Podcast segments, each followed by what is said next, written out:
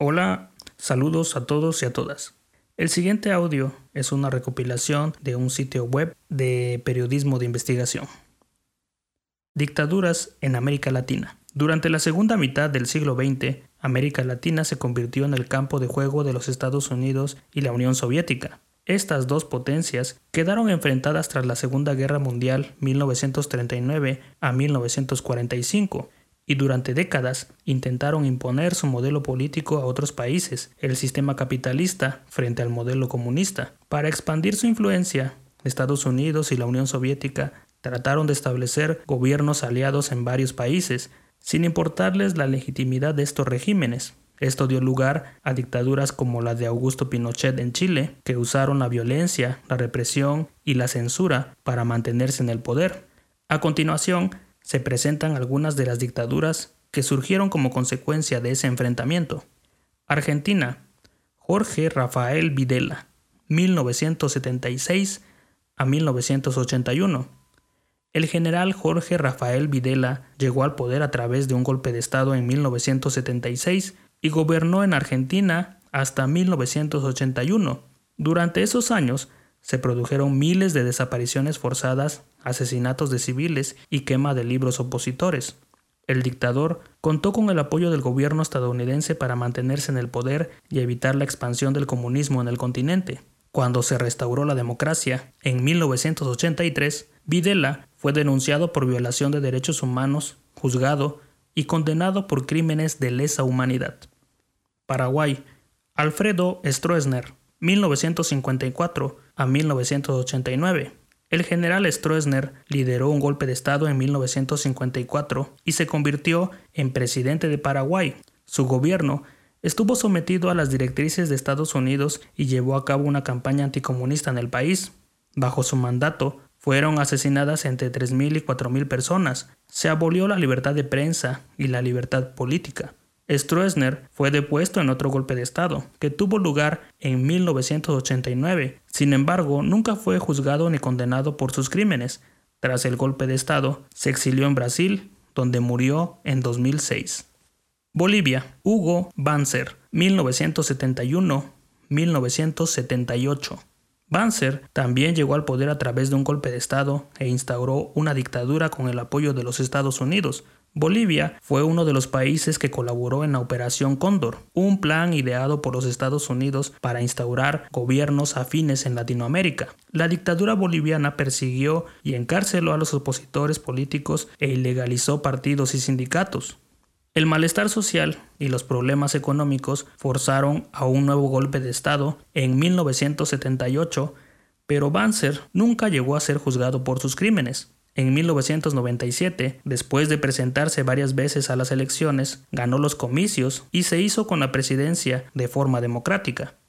Nicaragua, familia Somoza. Entre 1937 y 1979, Nicaragua fue gobernada por tres miembros de la familia Somoza, Anastasio Somoza García, su hijo mayor y su hijo menor. Los tres Gobernaron siguiendo los intereses de Estados Unidos y eliminaron cualquier oposición a través de la Guardia Nacional, un cuerpo militar armado por el gobierno estadounidense. Durante 40 años, los Somoza sometieron a la población y amasaron una gran fortuna familiar. La dictadura nicaragüense terminó en 1979 con la revolución sandinista, que desde los años 50 luchaba contra el régimen dictatorial de los Somoza. Haití. François Duvalier 1957-1971. François Duvalier gobernó en Haití entre 1957 y 1971. A pesar de que llegó al poder de manera democrática, al año de convertirse en presidente, suspendió todas las garantías constitucionales y en 1964 se autoproclamó presidente vitalicio. Para mantenerse en el poder, Duvalier ordenó perseguir y asesinar a sus opositores políticos. Se calcula que más de 30.000 personas murieron durante su mandato. Cuando murió en 1971, Haití era el país más pobre de América Latina.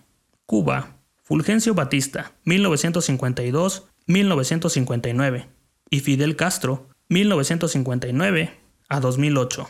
Fulgencio Batista gobernó en Cuba en varios periodos, pero el último, 1952-1959, lo hizo de manera dictatorial, suspendió los derechos constitucionales y aprobó diferentes leyes para favorecer los intereses de Estados Unidos. La dictadura de Batista terminó en 1959 con la Revolución cubana, liderada por Fidel Castro, el nuevo gobierno impuso el sistema comunista y rompió relaciones con los Estados Unidos. Al cabo de los años, Castro impuso su propio régimen dictatorial, estableció un partido único, controló todos los medios de comunicación y eliminó cualquier tipo de disidencia en la isla. Guatemala. Carlos Castillo Armas, 1954-1957. Carlos Castillo de Armas lideró un golpe de Estado contra el gobierno de izquierda de Jacobo Arbenz. Castillo contaba con el apoyo de los Estados Unidos, ya que muchas empresas norteamericanas tenían monopolios de cultivo en el país. Durante la dictadura se prohibieron los partidos políticos, los comités agrarios y los sindicatos y se anuló la constitución de 1945. También se puso en marcha una persecución contra intelectuales comunistas. República Dominicana. Rafael Leónidas Trujillo, 1930-1961. Rafael Leónidas Trujillo ocupó el cargo de presidente entre 1930 y 1961, cuando fue asesinado. Gobernó durante 31 años de forma represiva, eliminó derechos civiles y cometió múltiples violaciones de los derechos humanos. Trujillo impuso un sistema de partido único y tomó el mando del ejército para evitar cualquier sublevación. Se calcula que más de 50.000 personas fueron asesinadas durante su mandato. Fue asesinado en 1961 en una emboscada con el beneplácito de Estados Unidos, por temor a que sus crímenes y el malestar social pudieran desembocar en una revuelta comunista.